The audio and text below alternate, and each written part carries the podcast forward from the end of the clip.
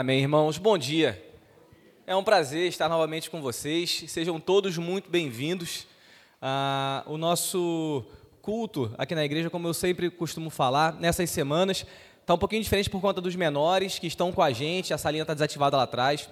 Então, tenham paciência com um chorinho de vez em quando, com glória a Deus dos nossos pequeninos, mas é o sinal da bênção de Deus termos tantas crianças em nosso meio. É um motivo de alegria nós termos eles conosco aqui. Amém? Ah, após três meses, amados, nós chegamos ao fim da nossa série de mensagens em Filipenses. Nós caminhamos ao longo, ah, desde julho, ali, o final de julho, já andando com relação a essa, essa série de pregações. Nós aprendemos muitas coisas. Nós vimos sobre alegria, nós vimos sobre a unidade da igreja, sobre contentamento, sobre contribuir. Nós vimos sobre missões também, o amor de Paulo sobre aquela igreja. E hoje eu convido a todos a abrirem as Bíblias em Filipenses 4, no versículo 10. Nós iremos do verso 10 até o verso 23, até o final do capítulo e até o final da carta. Filipenses 4, do versículo 10 até o versículo 23. Eu convido a todos à leitura. O texto é um pouquinho extenso, mas ah, prometo que não vou me alongar muito no dia de hoje. Filipenses 4, do verso 10 até o verso 23. Diz assim a palavra do Senhor: Fiquei muito alegre no Senhor, porque agora, uma vez mais, renasceu o cuidado que vocês têm por mim. Na verdade, vocês já tinham esse cuidado antes, só que lhes faltava oportunidade. Digo isto não porque esteja necessitado, porque aprendi a viver contente em toda e qualquer situação. Sei o que é passar necessidade, sei também o que é ter abundância. Aprendi o, aprendi o segredo de toda e qualquer circunstância, tanto de estar alimentado como de ter fome, tanto de ter abundância como de passar necessidade. Tudo posso, naquele que me fortalece. No entanto, vocês fizeram bem, associando-se comigo nas aflições. E como vocês, filipenses, sabem muito bem no início da pregação do Evangelho, quando parti da Macedônia, nenhuma igreja se associou comigo nessa questão de dar e receber, exceto vocês somente. Porque até quando eu estava em Tessalônica, por mais de uma vez, vocês mandaram bastante para as minhas necessidades. Não que eu esteja pedindo ajuda, pois o que realmente me interessa é o fruto que aumente o crédito na conta de vocês. Recebi tudo e tenho até de sobra. Estou suprido, desde que Epafrodito me entregou o que vocês me mandaram que é uma oferta de aroma agradável, um sacrifício que Deus aceita e que lhe agrada. E o meu Deus, segundo a sua riqueza em glória, há de suprir em Cristo Jesus tudo aquilo que vocês precisam. A nosso Deus e Pai seja a glória para todo sempre. Amém. Saúdem cada um dos santos em Cristo Jesus. Os irmãos que estão comigo mandam saudações. Todos os santos mandam saudações, especialmente os da casa de César. A graça do Senhor Jesus esteja com o espírito de vocês. Amados, como nós já vimos, nós caminhamos ao longo da carta e pudemos refletir sobre diversos assuntos. Talvez o mote da carta, o tema principal da carta, como nós chamamos a, a série de mensagens, seja com relação à alegria. Paulo é muito enfático ao citar a necessidade de alegria, a alegria como um fruto, a alegria como algo incondicional ao longo de toda a carta. E dentre esses diversos assuntos que nós podemos citar, fidelidade a Deus, unidade da igreja, termos todo o mesmo, todos, todos o mesmo pensamento e a mesma mente, servirmos uns aos outros, nos submetermos em amor uns aos outros, depois de todos esses assuntos, eu gostaria de fazer uma pergunta para os irmãos, que todo pregador se faz quando ele vai expor um texto. E a pergunta é: qual é o tema principal desse texto que nós lemos? Vou dar uma dica. Dos versículos 21 até o versículo 23, a gente tem saudação e bênção. Mas do versículo 10 até o versículo 20, qual o tema principal desse texto? Alguns, levados pelo versículo 13, que é o versículo mais famoso da carta aos Filipenses, tudo posso naquele que me fortalece, diriam que essa, essa perícope ou esse recorte de texto falaria sobre vencer as batalhas ou triunfar. Outras pessoas levadas por uma um palavreado mais contemporâneo, diriam sobre resiliência. Paulo aguentou muita coisa, de fato. Outras pessoas veriam os versículos 11 e falariam que o tema central dessa perícope que nós lemos é sobre contentamento, o que também está contido aqui. Mas percebam, amados, que todos esses assuntos, por mais que estejam contidos entre os versos 10 e 20, eles não são o tema principal dessa perícope. O tema principal desse recorte é a gratidão de Paulo por conta da contribuição financeira dos filipenses no seu ministério.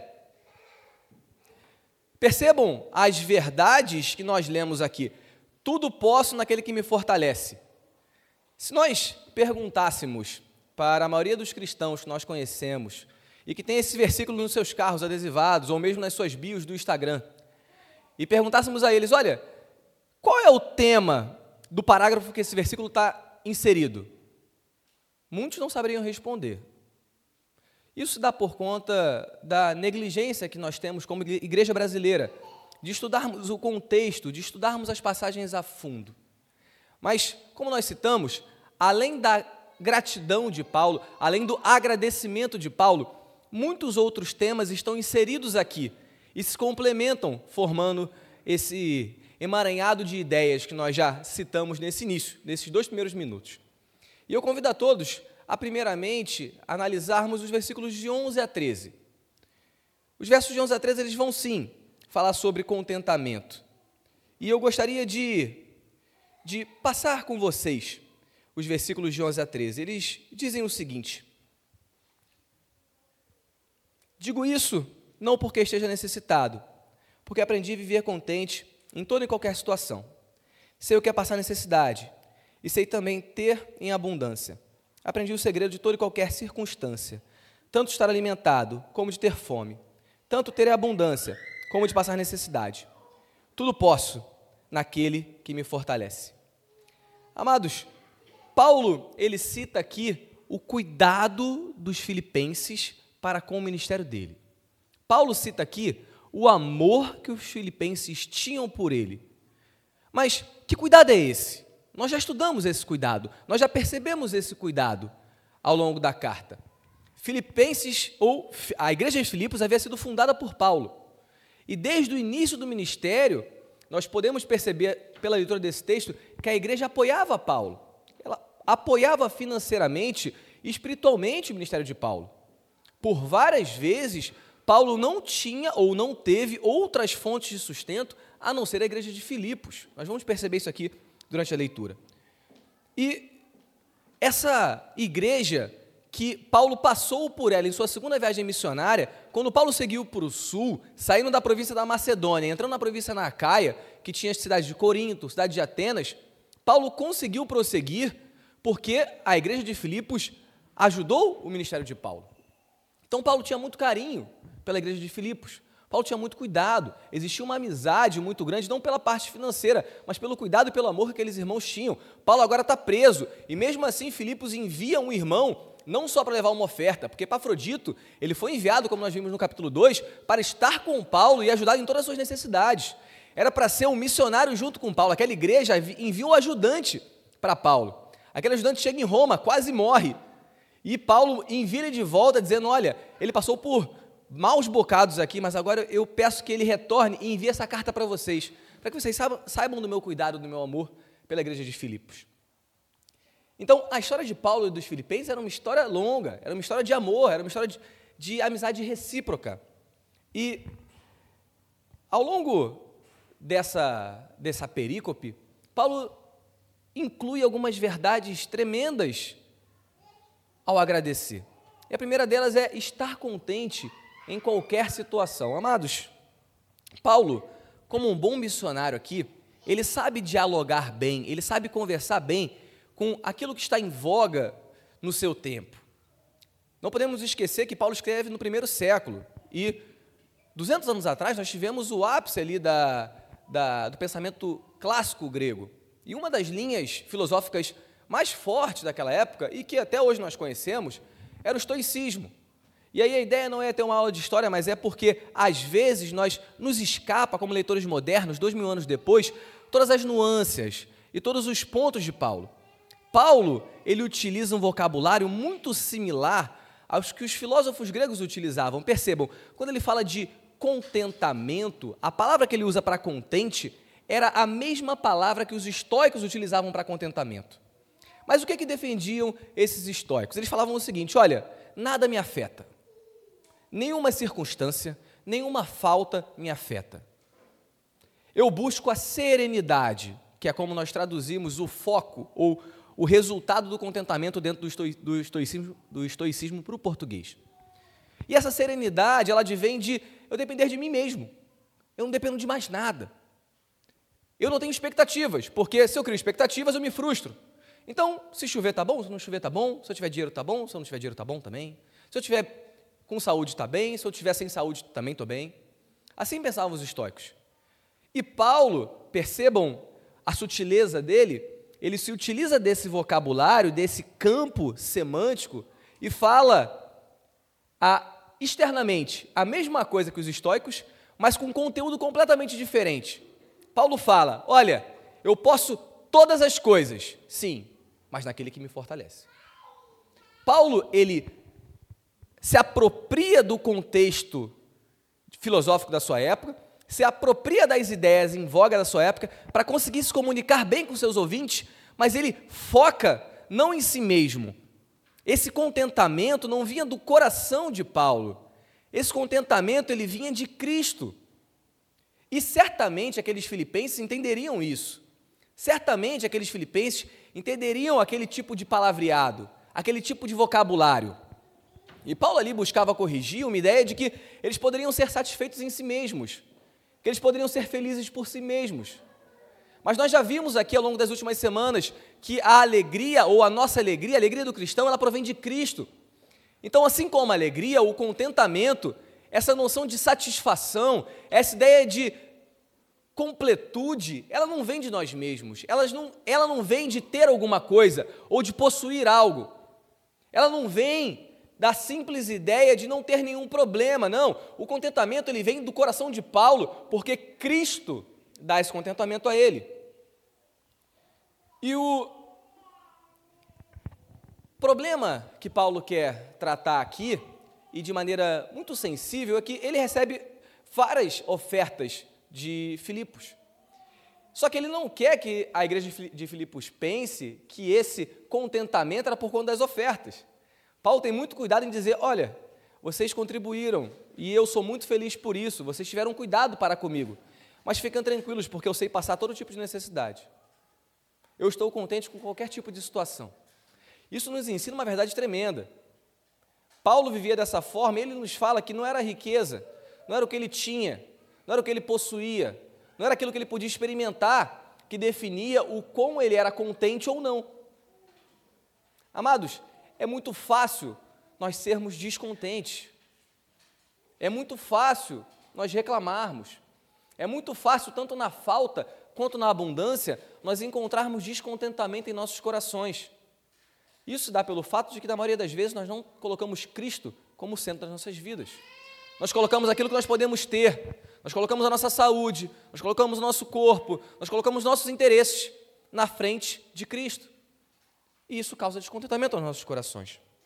Essa semana eu vivi uma situação que ilustrou bem isso. Eu estava saindo do trabalho, o Dilson trabalha lá comigo, ele não estava nesse dia, e a gente trabalha numa ilha, então a gente tem que entrar e sair de lancha. E aí na saída da lancha, ah, eu estava com um colega de trabalho, a gente estava conversando, e ele comentou comigo, Tardelli, ah, eu não acho que seja uma decisão racional ter filhos. Eu falei, olha, discordo de você. E foi num clima bem amigável, bem ameno. Falei, olha, eu discordo de você. Eu não acho que essa sua decisão ou esse seu pensamento ele seja racional. Eu disse, olha, eu acho que essa sua posição ela é muito mais materialista. Porque se fosse racional, eu e você, através da razão, chegaríamos na mesma conclusão. Mas a verdade é que você não quer ter filhos porque, para você, um filho necessariamente te impede de consumir, de ter ou de viver experiências que você viveria sem um filho. E ele não discordou. Ele não discordou de mim. Ele falou: ok. Só que ele arrematou a conversa com uma frase que, vamos dizer que não me surpreendeu, mas que me lembrou de uma realidade terrível, de que o centro do coração do ímpio não é Deus, é ele mesmo. Ele me disse: Ok, tudo bem, mas além disso, não é pelo dinheiro. Eu acho surreal eu viver a minha vida em função de outra pessoa. E amados, esse é um diagnóstico terrível do mundo. Para o mundo, a existência se resume a si mesmo. Para o mundo, a existência se resume a termos, a consumirmos, a o quanto nós conseguimos ajuntar, ou aquilo que os nossos olhos conseguem ver. Salomão já trabalhou com isso. Salomão disse: Olha, eu me afadiguei de todo o trabalho, eu tive tudo que os meus olhos possuíram, eu tive quantas mulheres eu quis, eu comprei tudo que eu queria. Isso não era suficiente, isso era vaidade, isso era como correr atrás do vento. Esse diagnóstico já foi feito há mais de 3 mil anos. E mesmo assim, a nossa sociedade teima em tentar buscar contentamento em coisas. Os estoicos tentavam buscar contentamento em si mesmo. A nossa sociedade pós-moderna tenta buscar contentamento no ter, no consumir, no viajar, no experimentar. Mas, amados, Paulo nos dá o caminho do contentamento, e o caminho do contentamento é Cristo. É, eu posso estar passando fome, eu posso ter abundância, eu posso estar alegre, eu posso estar triste, mas independente de qualquer coisa, eu estou contente. Eu sei viver contente com qualquer situação. Amados, é muito fácil ser descontente na falta. Por vezes, nós não conseguimos completar um projeto, nós não conseguimos trocar de carro, nós não conseguimos comprar uma roupa nova, nós não conseguimos nos alimentar com aquilo que nós queríamos, nós ficamos rapidamente descontentes. Mas também é muito fácil ser descontente na abundância, porque muitas das vezes nós temos casa, nós temos carro, nós temos viagem, nós temos saúde, nós temos filhos, nós somos profundamente abençoados por Deus, mas o descontentamento bate a porta do nosso coração e nós teimamos em falar: se eu, se eu ganhasse mil, dois mil, três mil, dez mil reais a mais, eu seria contente. Deus é extremamente abundante para conosco, mesmo assim nós somos descontentes. Por quê? Porque o nosso contentamento, muitas das vezes, não está baseado em Deus, mas sim naquilo que Deus nos dá. E Paulo nos ensina exatamente o oposto. Paulo ensina, durante um agradecimento por ofertas, ele fala: Olha, muito obrigado, muito obrigado. Nós vamos ver mais na frente, isso que vocês fazem é um culto a Deus. Mas no meio disso ele fala: Mas apesar disso, Filipenses, eu amo vocês. Eu preciso que vocês saibam que o meu contentamento não está naquilo que vocês me dão. O meu contentamento está em Cristo está somente em Cristo. Amados, essa é uma verdade tão atual. É uma verdade de dois mil anos atrás e continua sendo verdade agora. Paulo nos ensina que o contentamento e que o segredo de viver feliz em qualquer circunstância não é circunstância, é Cristo. Porque com Cristo eu consigo passar por qualquer circunstância. Tudo posso naquele que me fortalece, é o verso 13. Amados, Percebam o que Paulo fala em Filipenses 1, versículos 20 e 21. Nós já expusemos esse texto aqui. Ele diz o seguinte: o irmão César vai projetar para a gente. Minha ardente expectativa e esperança é que em nada serei envergonhado, mas que, com toda ousadia, como sempre, também agora, Cristo será engrandecido no meu corpo, quer pela vida, quer pela morte. Porque para mim o viver é Cristo e o morrer é lucro. Amados, o centro da vida de Paulo era o próprio Cristo. Então tornava-se irrelevante para Paulo se ele iria morrer ou se ele iria viver. De fato, ele foi decapitado pelo Império Romano. Mas mesmo assim, ele diz: Eu estou contente. Contente com Cristo. Por quê? Porque ele não perdia o foco de Deus. Ele não perdia o foco de que a razão da sua existência não era aquilo que ele podia tocar, mas era a realidade do porvir. E essa necessidade, amados, é premente para a nossa sociedade hoje, uma sociedade materialista, consumista, que se importa muito com a estética, que se importa muito com o exterior, mas se importa pouco com as motivações do coração. E nós passamos aqui três meses repetindo e verificando na Escritura de que Deus está preocupado com as motivações dos nossos corações. Muitas vezes nós estamos externamente contentes, mas e se Deus tirar a nossa saúde? Mas e se Deus tirar os nossos recursos financeiros? Mas e se for da vontade de Deus que nós não possamos viver na cidade que nós é, planejamos viver e teremos que nos mudar? Amados, o nosso contentamento está nisso? Ou está no fato de que Deus morreu por cada um de nós? Ou está no fato de que Deus nos salvou? Tudo posso naquele que me fortalece. Paulo não está falando com isso que ele vai simplesmente conseguir fazer tudo o que ele quer, ou que seus projetos, ou que todos os planos de Paulo deram certo. Não. Muitos projetos de Paulo provavelmente não se concluíram, mas a vontade de Deus para a vida dele se cumpriu. Essa é a importância desse discurso de Paulo. E caminhando, amados, nós chegamos nos versículos 14, 15 e 16 do capítulo 4. Vamos à leitura. No entanto, vocês fizeram bem associando-se comigo nas aflições. E como vocês, filipenses, sabem muito bem, no início da pregação do Evangelho, quando parti da Macedônia, nenhuma igreja se associou comigo nessa questão de dar e receber, exceto vocês somente. Porque até quando eu estava em Tessalônica, por mais de uma vez, vocês mandaram bastante para as minhas necessidades. E aqui, meus amados, eu queria pontuar um segundo, uma segunda lição, ou um segundo ponto, né, sendo redundante, que chama a minha atenção. Deus mudou a história do mundo através do amor que os filipenses tinham por missões. Parece que isso está fora de contexto, né? Mas se nós analisarmos o livro de Atos, a carta aos Coríntios e, o, e a carta aos Filipenses ao mesmo tempo, nós percebemos a importância do amor dos filipenses em apoiar o ministério de Paulo financeiramente. Amados, após sair de Filipos, Paulo seguiu para Corinto, seguiu para Atenas. Nesse momento em que Paulo escreve, estava preso em Roma. Amados, como nós podemos perceber, em certo momento, somente os filipenses apoiavam Paulo financeiramente. Paulo só pôde trabalhar em Corinto porque os filipenses o apoiaram. Nós vamos ver isso mais à frente. E ele repreende a igreja de Corinto por conta disso. Amados, nós temos as cartas de 1 Coríntios, 2 Coríntios, Romanos, Filipenses, Gálatas, Efésios, por conta da soberania de Deus, porque Deus é soberano e ele cuidou para que tivéssemos até agora. Mas Deus se utilizou da generosidade dos filipenses para que Paulo pudesse continuar seu ministério missionário e chegar até essas cidades. Nós recebemos isso esse presente pela soberania de Deus, mas porque Deus utilizou os filipenses. Percebam a grandeza disso. Os filipenses não viram isso acontecer. Mas olha o fruto do trabalho deles. Olha o fruto do amor daquela igreja. Com isso eu não estou dizendo, amados, que se eles não contribuíssem, Deus não faria só obra. Deus é Deus, Ele levantaria outra pessoa. Mas percebam que eles foram utilizados por Deus de maneira grandiosa. Amados, Deus, em sua soberania, utilizou da generosidade dos filipenses para que esse soro chegasse até nós. E percebam, peço que o irmão Júlio abra para a gente, 2 Coríntios 8, versos de 1 a 4.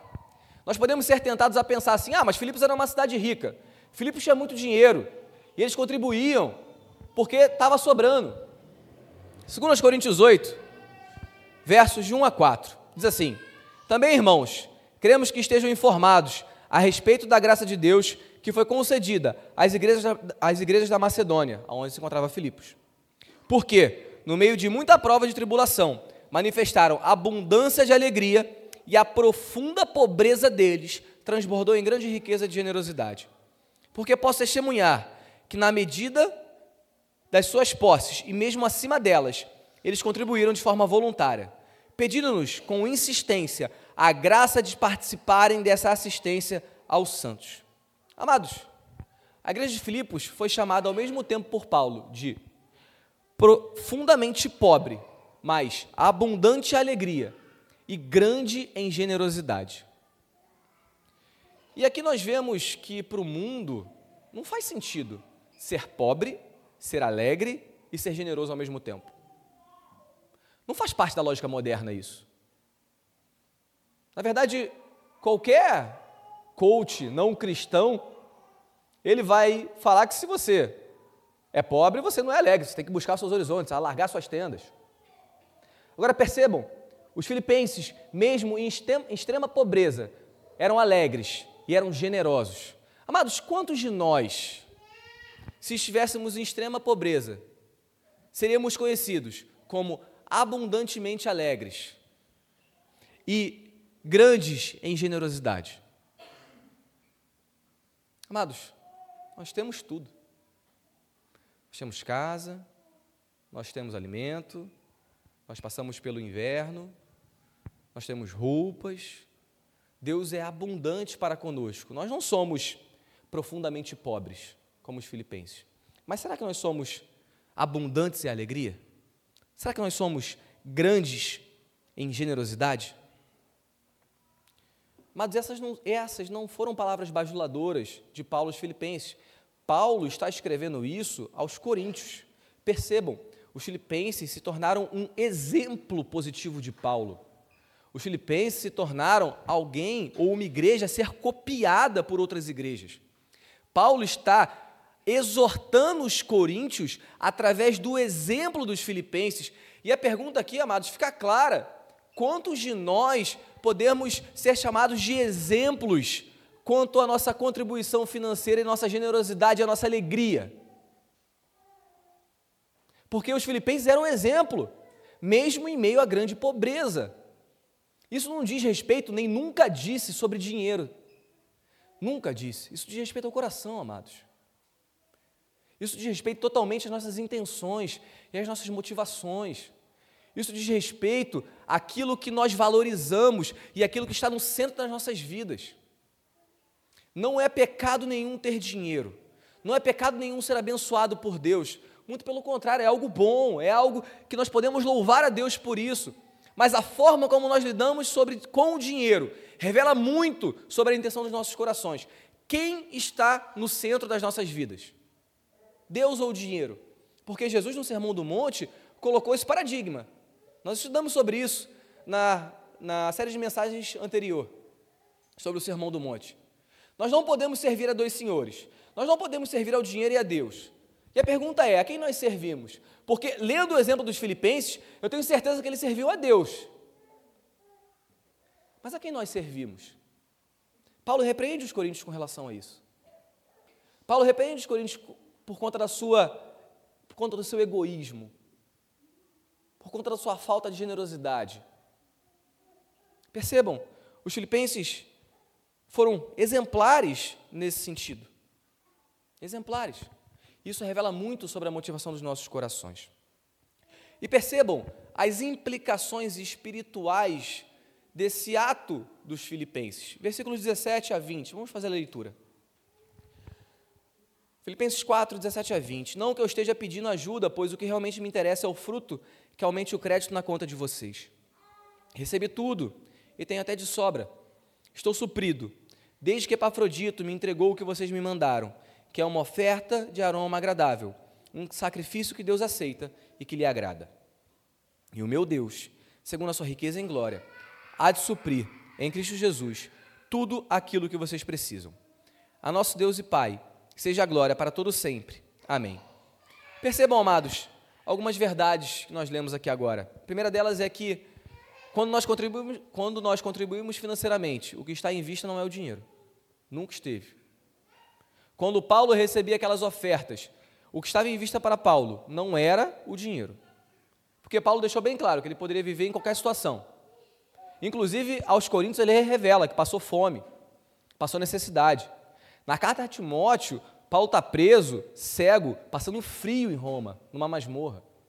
Então, Paulo passava por privações. Então, Paulo aqui em nenhum momento está colocando o dinheiro em primeiro plano. Na verdade, o que Paulo valoriza, e ele consegue enxergar nos Filipenses, é que o ato de contribuir era uma frutificação na vida dos Filipenses. Leia comigo o versículo 17 novamente.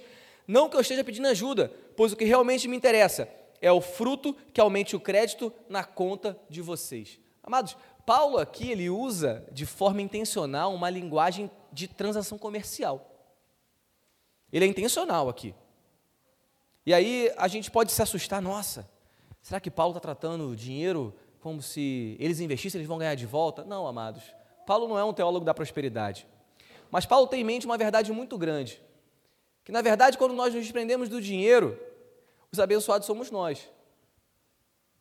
Porque toda a avareza, todo o egoísmo é tratado em nossos corações. Nós começamos a frutificar para Deus. E era isso que a igreja de Filipos colocava em prática com Paulo. E percebam que Paulo não é comedido em suas palavras ao dizer que é o fruto que aumenta o crédito de vocês. Amados, Paulo nunca esteve em mente com essa realidade. Paulo ansiava pela próxima. Paulo era alguém que estava preso nesse momento. Paulo era alguém que dependia de doações para viver. Paulo era alguém que estava sozinho, tanto que a igreja de Filipos tem que mandar alguém para ficar com ele. Então, para Paulo, o dinheiro nunca foi o mais importante, mas sim o fruto do comportamento dos filipenses. E ele prossegue, ele chega no verso 18, ele diz: Essa oferta é de aroma agradável, um sacrifício que Deus aceita e que lhe agrada. Amados, Paulo aqui, ele evoca a linguagem do Antigo Testamento, ele evoca aquela imagem dos sacrifícios queimados a Deus no templo. A ideia aqui não é outra senão que a contribuição que os filipenses faziam para Paulo, em última instância, não era uma contribuição para Paulo, era um culto e uma forma de adorarem a Deus. Deus recebia essas ofertas como aroma suave. E aí nós temos muito pudor de falar sobre dinheiro, às vezes nós temos até medo de falar sobre isso, porque a igreja brasileira é muito machucada. Nós sabemos disso. Nós sabemos que a igreja brasileira, ela sofreu muito na mão de pessoas gananciosas que não tinham pudor de falar sobre dinheiro. Mas é por isso que nós ensinamos sobre dinheiro, é por isso que é uma bênção nós temos uma exposição sequencial. Porque Paulo está tratando aqui sobre dinheiro. Mas muito mais do que dinheiro, Paulo está tratando da intenção do coração dos filipenses. Paulo está tratando daquilo que era importante para Deus, que era o fruto do coração daquelas pessoas. Percebam, amados, o dinheiro nunca esteve em primeiro plano. E Paulo reforça isso o tempo todo. Todas essas verdades teológicas que nós estamos refletindo aqui hoje estão no meio de um agradecimento por conta de uma oferta. Mas a oferta nunca foi o ponto mais importante, e sim o desenvolvimento da fé dos filipenses dia após dia. E no verso 19, Deus, é, Paulo vai ainda mais além, ele fala o seguinte: E o meu Deus, segundo a sua riqueza em glória, há de suprir em Cristo Jesus tudo aquilo que vocês precisam. E aqui, amados, é no mínimo estranho nós pensarmos com nossas mentes modernas que os filipenses eram, ao mesmo tempo, pobres e supridos por Deus. Normalmente, nós não coadunamos esses dois tipos de pensamentos. Nós não pensamos que alguém é pobre e que alguém é suprido por Deus ao mesmo tempo. Mas os filipenses eram. Paulo era. Amados, Deus nos supre de formas muito mais importantes do que financeiramente. Os filipenses precisavam de união, e Paulo exorta eles à união. Os filipenses precisavam ter uma somente, Paulo exorta-os a ter uma somente. Os filipenses precisavam de paz dentro da igreja, que conflitos terminassem. Paulo exorta-os a isso. Os filipenses precisavam de um pastor, e Deus supre um pastor, Paulo. E depois quem? Timóteo. Amados, as necessidades dos filipenses estavam sendo supridas por Deus. As necessidades financeiras? Nem tanto. Mas as espirituais? Com certeza. E era isso que importava. Os filipenses passariam por, grande, por grandes provações nos próximos anos depois da escrita dessa carta. Eles foram perseguidos, assim como toda a igreja foi perseguida. Mas não se enganem, Deus supriu o que eles precisavam. Assim como Paulo estava preso em Roma e Deus estava suprindo exatamente o que ele precisava, porque a igreja de Filipos manda Epafrodito até ele. Paulo estava sozinho, abandonado, e a igreja manda alguém para ficar perto dele. Amados, Deus supre as nossas necessidades. Deus supre as nossas necessidades de paciência. Nós conversamos sobre isso no GC recentemente. Deus supre a nossa paciência fazendo um bebê maravilhoso não dormir durante horas na madrugada. Ele supre. Deus supre a nossa necessidade de domínio próprio ao nos colocar em situações em que o nosso domínio próprio é colocado em xeque. Deus supre a nossa necessidade de paz de maneira miraculosa, mesmo através das adversidades. Quando nós colocamos diante de Deus todas as nossas ansiedades, através de orações, súplicas e ações de graça. Deus nos supre, amados. Deus supre a sua igreja. E Deus supriu os filipenses. A grande questão é que nós amarramos ou nós tornamos necessário que nós sejamos abençoados nessa realidade para que nós nos sintamos abençoados. Mas a verdade é que Deus deposita sobre nós ou derrama sobre nós chuvas de bênçãos espirituais que nós não reconhecemos e que nós enchemos nosso coração de descontentamento. Amados, quantos de nós, sejam sinceros consigo, não precisa falar nada, mas pensem, quantos de nós eram pessoas completamente diferentes há poucos anos atrás? Quantos de nós estávamos afundados no pecado há poucos anos atrás? E Deus nos supriu. Que bênção existe maior que essa? E perante isso, Paulo exulta em glória, porque não existe outra reação para o ser humano quando ele percebe que Deus supre tudo o que ele precisa. Não existe outra reação normal ou esperada para alguém que consegue perceber que Deus está no controle de todas as coisas. Então, Paulo, no verso 20, ele glorifica o nome do Senhor, ao nosso Deus e Pai, seja, seja a glória para todos sempre. Amém. E aqui, mais uma vez, Paulo é bastante perspicaz, porque dentro dos assuntos mais discutidos da filosofia grega, um deles era o tema da amizade. E essa carta é uma carta da amizade, é uma carta que expressa a familiaridade entre Paulo e os filipenses. E dentro dos conceitos mais importantes da amizade greco-romana e que influenciava a forma de pensar dos filipenses, estava a reciprocidade. Para um grego, não existia conceito de amizade sem o conceito de reciprocidade. Ou seja, eu dou, mas eu recebo. Eu dou, mas eu recebo. E aí Paulo, ele modifica completamente essa ordem. Ele fala: olha, vocês contribuem na minha vida, amém. Glória a Deus pela vida de vocês. Mas fiquem tranquilos que não sou eu que vou retribuir vocês, é Cristo. Percebam, Paulo, em nenhum momento, ele se coloca numa posição de retribuição. Sabe por quê? Porque ele sabia que o que ele fazia aos filipenses era por conta de Cristo. E ele queria incutir nos filipenses a mentalidade de que o que eles faziam por Paulo não era por conta de Paulo, era por conta de Cristo. Amados, quando nós nos amamos, quando nós nos submetemos uns aos outros, quando nós servimos a igreja com nossos dons, com os nossos talentos, com os nossos recursos, nós não fazemos uns pelos outros somente. Nós fazemos primeiramente por Cristo, a Deus, e tudo isso que nós fazemos pelo próximo, quando nós fazemos com as motivações corretas, sobem até Deus como aroma suave, como culto, como adoração. Nós vimos isso no Sermão do Monte.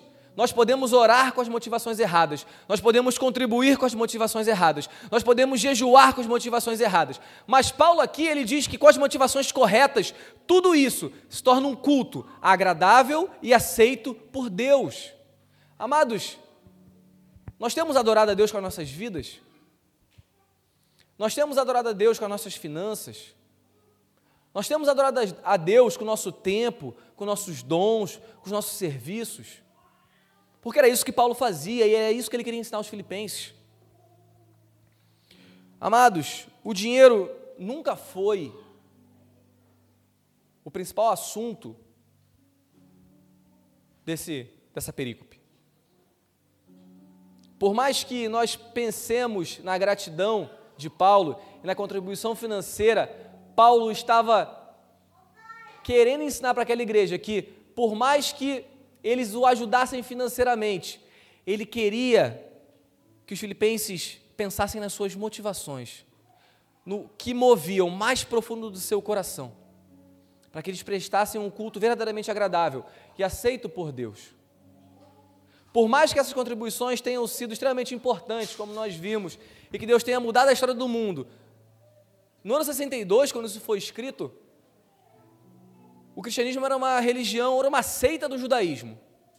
Em poucos anos depois, seria uma religião perseguida e proibida. Mas 200 anos depois, os filipenses não viram, mas seria a religião oficial do Império Romano. E dois mil anos depois, é a maior religião do mundo, com duas bilhões de pessoas professando que Cristo é o Senhor do mundo. Amados, o esforço dos filipenses rendeu frutos pela soberania de Deus. Por quê? Porque eles não fizeram por Paulo e Paulo não fez pelos filipenses. Ambos fizeram por Deus. Amados, o chamado de Deus para nós é que nós façamos por Deus, para Deus, em amor ao próximo, certamente.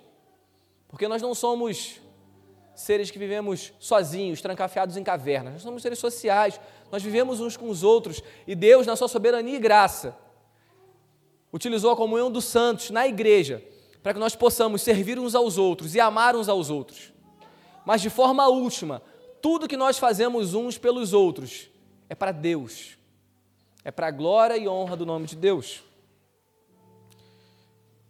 E eu queria encerrar essa reflexão com os últimos três versos dessa carta, que dizem assim: Saúdem cada um dos santos em Cristo Jesus. Os irmãos que estão comigo mandam saudações. Todos os santos mandam saudações, especialmente da casa de César. A graça do Senhor Jesus Cristo esteja com o espírito de vocês. E aqui nós percebemos dois aspectos da personalidade de Paulo. Paulo era um grande pastor e também era um grande missionário. Um grande pastor porque ele sauda cada um dos irmãos. Aquela igreja amava ele, aquela igreja cuidava dele. E percebam, quando nós lemos o livro de Atos, essas pessoas têm nomes. Temos Lídia, uma comerciante rica, mulheres que amavam a Deus, que eram piedosas, que se converteram ao Evangelho, um carcereiro que iria cometer suicídio porque Paulo e Silas iriam fugir, mas que se converteu e que cuidou das feridas de Paulo, uma menina que havia que, que Paulo expulsou um demônio dela, que era de Filipos. Amados, aquela igreja tinha vivido poucas e boas com Paulo. E Paulo manda um abraço para cada um deles, saúda cada um deles, em amor. Paulo cuidava deles. Só que nós temos também aqui um lado missionário de Paulo. Percebam que ele presta contas. E nós já vimos isso nas primeiras exposições aos Filipenses. Filipos era uma cidade romana, que Roma havia invadido uma cidade grega chamada Filipos do mesmo nome, destruído aquela cidade e reconstruído aquela cidade. E na sua reconstrução assentou ali ex-militares romanos. Então a cidade de Filipos era muito apegada ao Império Romano. E ali Paulo, quase de maneira sutil, ele fala: muitos mandam um abraço, inclusive os da casa de César. Amados, Paulo ele conta aos filipenses que o amor deles tinha feito o evangelho chegar até as entranhas do Império Romano. A guarda pretoriana, a guarda mais importante, a guarda de elite do império, que cuidava do imperador com seus 12 mil homens, estava ouvindo de Paulo. Paulo estava preso em cadeias, mas quando ele estava preso, ele pregava o evangelho. A providência de Deus levou Paulo a ser preso para que o evangelho pudesse ser divulgado. A providência de Deus levou os filipenses a ajudarem Paulo financeiramente em Roma, enquanto ele estava preso, enviando Epafrodito. E por conta desse apoio, Paulo pôde pregar nas entranhas do Império Romano na cidade mais importante do mundo, na capital do império, que influencia a nossa cultura até hoje, que influencia o nosso direito até hoje. Amados, muitas coisas que acontecem em nossas vidas nós não entendemos, mas elas estão dentro da soberania de Deus, dentro do propósito eterno de Deus. A prisão de Paulo, a pobreza dos filipenses, o exemplo deles, tudo isso estava sob o controle de Deus. E muitas vezes nós nos deparamos com situações difíceis em nossas vidas e rapidamente o descontentamento bate aos nossos corações. E essa carta nos ensina: Deus é soberano. Alegrem-se. Estejam contentes no Senhor. Porque Paulo ele deixa claro que a realidade que ele tinha em mente não era a realidade terrena, mas era sim a realidade espiritual. Ele podia morrer, ele podia viver, e ele sabia disso. E não tem um final feliz de conto de fadas, ele morre, ele é decapitado. E mesmo assim o evangelho se expande. E ao final de sua vida, alguns anos depois, escrevendo a Timóteo, ele fala: Timóteo, eu estou com frio, eu estou sozinho, eu estou cego, eu não tenho mais os meus livros. Pede para Marcos, com quem eu briguei mandei embora, voltar porque eu preciso dele. Mas apesar disso tudo, eu completei a carreira, eu guardei a fé. A coroa que é prometida está guardada para mim. Amados, percebam o contentamento e a noção de propósito que Paulo tinha não estavam conectadas com noções de uma boa aposentadoria, não estavam conectadas com noções de qualidade de vida, não estavam conectadas com noções de honra profissional. A noção de Paulo de alegria e de propósito estava conectado com cumprir os propósitos de Deus para a vida dele. Isso poderia implicar muitas coisas, inclusive coisas que na visão humana não fossem boas, mas que para Deus era o propósito, porque Deus estava suprindo tudo que Paulo precisava. Amém? E com isso eu gostaria de encerrar e trazer algumas breves aplicações para a nossa reflexão. Amados, nós somos chamados a sermos contentes em qualquer circunstância. O contentamento não, não está, nunca esteve, nem nunca estará em coisas, em experiências, naquilo que nós podemos tocar. O nosso contentamento sempre esteve e sempre estará em Cristo. O nosso contentamento se baseia no sacrifício de Cristo, porque Ele supre todas as nossas necessidades. Segunda aplicação: Deus mudou a história do mundo através do amor que os filipenses tiveram por missões. Muitas pessoas não podem ir para o campo missionário, amados, mas certamente todas podem orar, todas podem contribuir. Existem milhões, bilhões de pessoas que nunca ouviram o Evangelho. Uma vez eu estava na Turquia e eu peguei um voo da Capadócia para Istambul. E naquele voo, eu sentei do lado de uma menina de 18 anos, provavelmente, não sei exatamente a idade dela. Mas ela estava indo fazer um teste TOEFL de inglês em Istambul. E ali, naquele avião, ela sentou do meu lado e a gente começou a conversar. E eu falei, poxa, você já ouviu falar do Brasil, do Rio de Janeiro? Lá, ah, já ouvi falar do Rio, Carnaval. Eu falei, é. E aí me instalou assim, você ouviu falar de Jesus? Ela, não. Eu ouviu falar da Bíblia? Ela, não. Vou falar de Cristo? Não. Amados, do meu lado, num avião, uma pessoa que nunca havia ouvido falar do Evangelho. Quantas milhões de pessoas no mundo existem assim? E é nosso papel levar. Paulo amava isso, Paulo viveu para isso. E Paulo sabia que nem todo mundo conseguiria abrir mão de sua vida e ir até o campo de missões. Mas Paulo, ele faz um juízo positivo no versículo 14. Vocês fizeram bem em estarem comigo nas minhas aflições. Que nós possamos ter esse amor por missões, ter esse amor pelas almas perdidas, porque os filipenses tiveram, e o amor deles fez com que essa história se propagasse até nós, hoje aqui, dois mil anos depois. Terceiro, a contribuição financeira é uma forma de adoração. Amados, ser realizado com as motivações corretas aquilo que nós entregamos a Deus é uma forma de culto a Deus. E Deus aceita esse culto. Essa foi uma das formas que Deus, pela sua soberania, escolheu para que nós pudéssemos o adorar. E escolheu para que pudéssemos sustentar humanamente a obra. Mas não se enganem, a obra não é nossa. Se nós não contribuirmos, a obra não vai parar porque Deus é soberano. Mas certamente nós seremos cobrados pelos nossos dons, porque Romanos 12 coloca que a contribuição é sim um dom. E Deus irá nos cobrar por aquilo que Ele nos dá. O versículo 4, ou perdão, ou a quarta aplicação, Deus irá suprir as nossas necessidades. Amados, com isso eu não estou dizendo que Deus vai cumprir os nossos sonhos megalomaníacos, que Deus vai fazer os nossos desejos, que Deus vai realizar todos os meus sonhos. Com isso eu estou dizendo que Ele vai suprir todas as minhas necessidades. Com isso eu estou dizendo que Paulo passou frio, passou fome, e mesmo assim as suas necessidades estavam sendo supridas.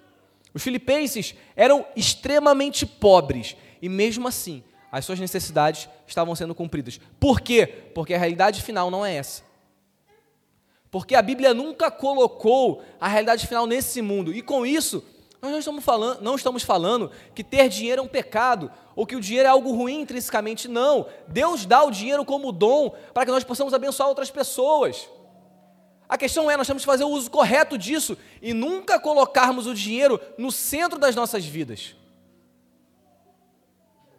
Amados, Deus vai suprir as nossas necessidades. Mas muitas vezes as nossas necessidades maiores não são financeiras. Na maior parte das vezes, Deus precisa mudar a forma como nós lidamos com o dinheiro e a nossa espiritualidade, antes de nos dar qualquer benção material. Nós temos que entender isso. Nós temos que buscar isso nele. E por fim, amados, a quinta aplicação é que a honra é de Deus. A honra não era de Paulo. A honra não era dos filipenses. A honra não era a honra não era daqueles que contribuíam. A honra é de Deus. Amém pelos nossos filhos.